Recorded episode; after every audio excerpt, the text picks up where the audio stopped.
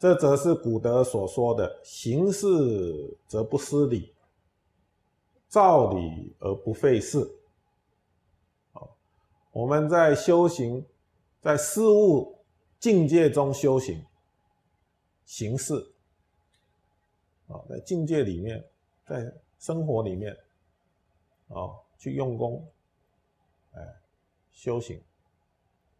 而不失礼，不会偏离偏离的真理，不会偏离真理的关照。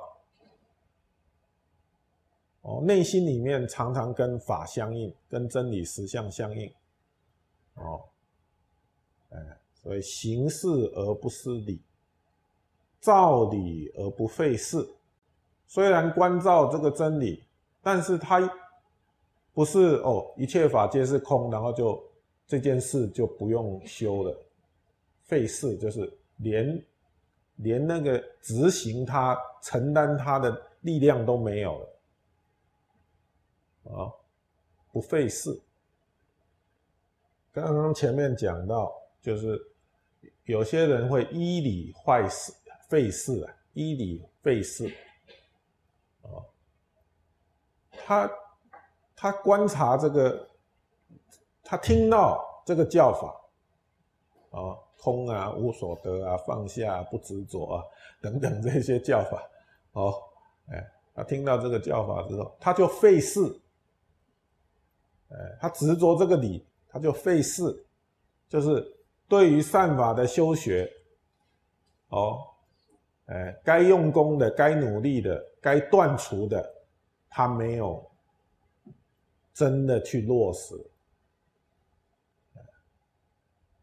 是，所以基本上他内心里面的烦恼有没有少一点点？没有啊，没有减少一点点。如果他有贪嗔痴，哦，不会因为他知道是无所得、是空的、是不，呃，这个这个这个要放下的，然后他内心里面真的就放下不执着了，没有。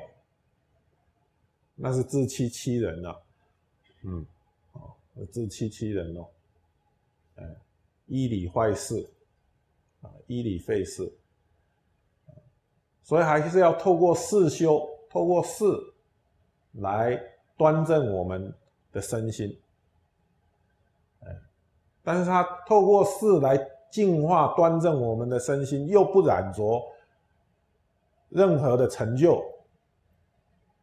任何的功德，这就是佛法微妙的地方。哦，这就是佛法微妙的地方。嗯，好，所以理事无碍啊，其道在中啊。哦，如果能够行事而不失礼，照理而不费事。哦，如果能做到这样子的话呢，哎，那么事理无碍，其道在中啊。我们在不管是修事也好，修理也好，哦，就能够得到大自在，无有障碍。